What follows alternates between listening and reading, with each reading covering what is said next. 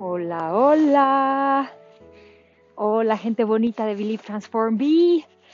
Los saludo desde un frío Denver helado, no tan helado como los días pasados, pero sigue estando un poco heladito. Hoy vamos a platicar de que nadie puede hacernos daño sin nuestro permiso. Y déjenme platicarles lo que me acaba de pasar porque siento que es súper importante llevar a la práctica todas estas cosas. Cuando nos cae un 20 de, de, algo, alguien nos dice algo, nos dice un dicho, nos dicen una frase o nos dicen algún pensamiento, alguna idea y decimos, wow, así como dirían en Estados Unidos, he tenido un aha moment, he tenido un momento de, de revelación. Hay que empezarlo a aplicar para que no se nos olvide. hace unos días yo tengo un canal de YouTube donde subo algunos de estos videos, mis videos de yoga, mis videos de health coaching. Y hace unos días, y los pocos comentarios que recibo, pues obviamente los leo y los contesto y me da mucha emoción.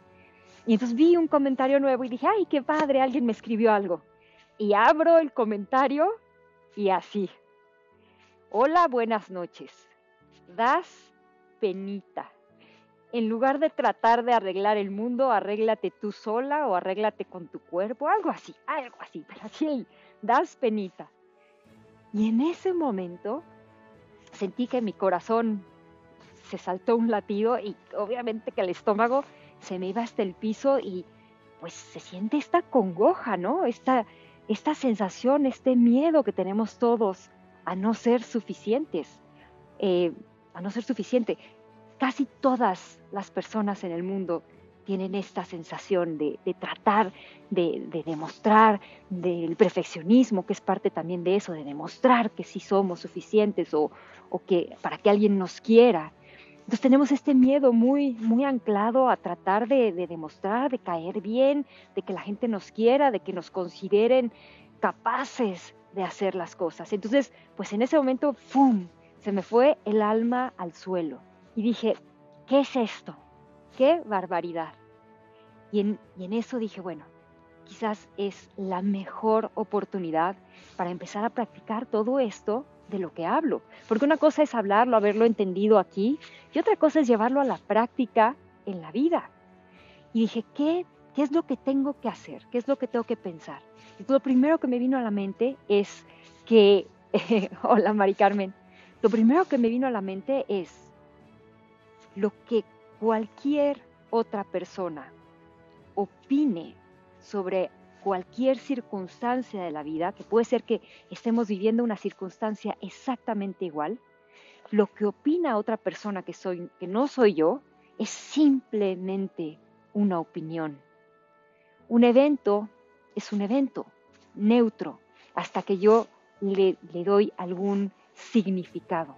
Entonces, esta persona estaba dando su opinión y esa opinión la construye a raíz de su historia, de su pasado, de sus creencias, de toda esta carga intelectual y emocional que ha recibido de sus papás, de la gente que lo cuidó, de sus compañeros, de la escuela, del trabajo, de sus maestros, probablemente de la gente de su iglesia.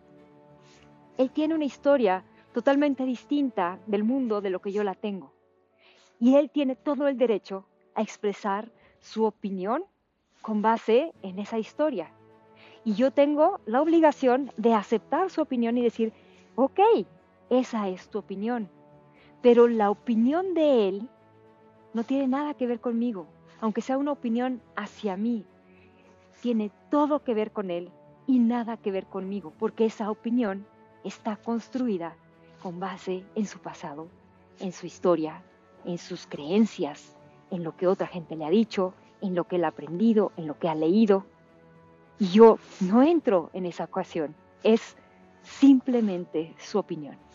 Y entonces empecé a trabajar en esto y a decir, esa opinión no tiene nada que ver conmigo y aunque haya sido directa y aunque me haya dicho eres, das penita y mejor dedícate a hacer otra cosa, ¿qué importa?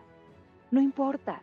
Y entonces me libré o, más bien adquirí este poder de decidir si me afecta o no me afecta.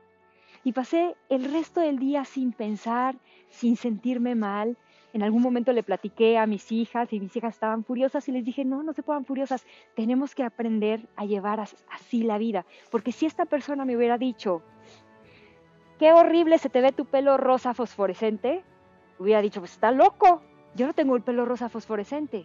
¿Por qué sí me afecta entonces que me diga que me da penita?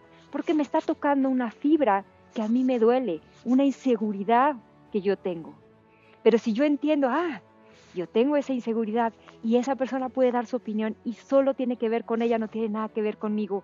Y empezamos a sanar esta, esta brecha o esto que nos une, que es mi dolor con su opinión y yo lo separo, más bien creo una brecha y digo, no tiene nada que ver una cosa con otra.